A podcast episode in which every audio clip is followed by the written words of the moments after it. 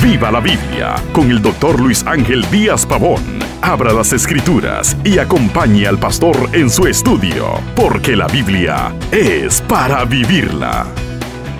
Hace solo unos días recibí un comentario a través de nuestra página web diaspavón.com. Decía, no creo que la libre relación sexual haga algún daño.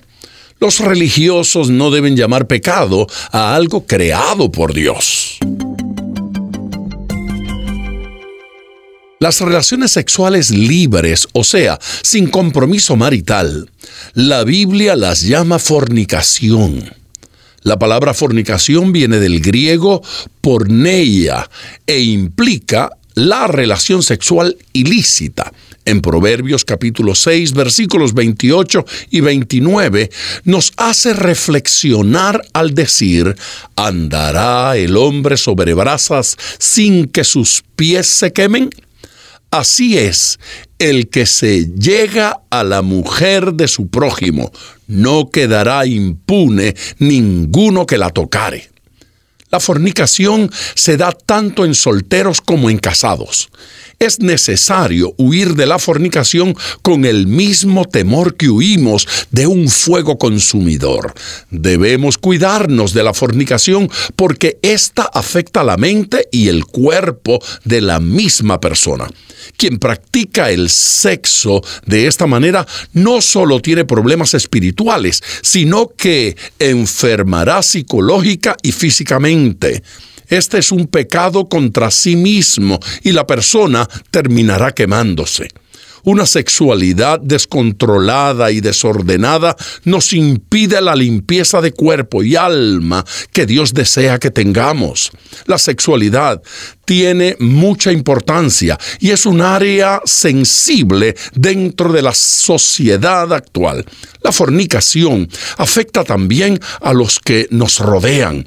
En primera carta a los tesalonicenses capítulo 4 versículos 3 y 4 claramente se expresa la voluntad de Dios en cuanto a sexo cuando dice, pues la voluntad de Dios es vuestra santificación, que os apartéis de fornicación, que cada uno de vosotros sepa tener su propia esposa en santidad y honor.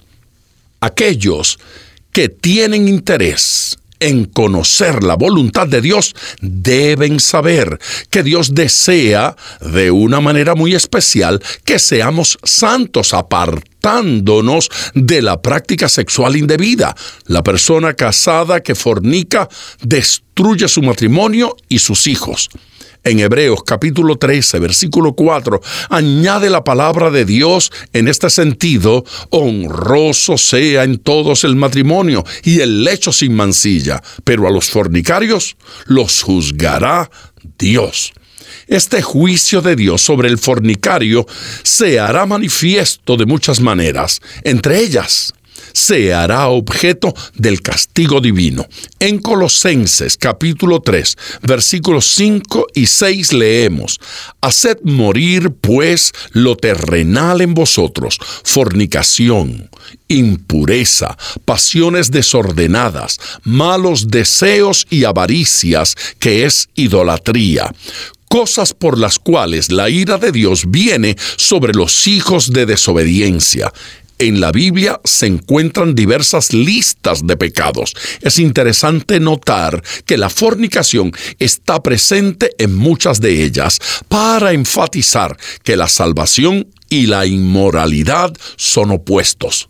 Mañana continuaré hablando sobre la correcta sexualidad y mientras tanto, ponga todo su corazón al estudiar las escrituras, porque la Biblia es para vivirla. Acompañe regularmente al Dr. Díaz Pavón en su estudio personal de la Biblia. La experiencia de décadas de ministerio de la palabra son vertidas en cada jornada. Usted puede adquirir copias de esta enseñanza visitando nuestra página web www.diazpavón.com. Esté atento, participe en nuestro próximo estudio y viva la Biblia.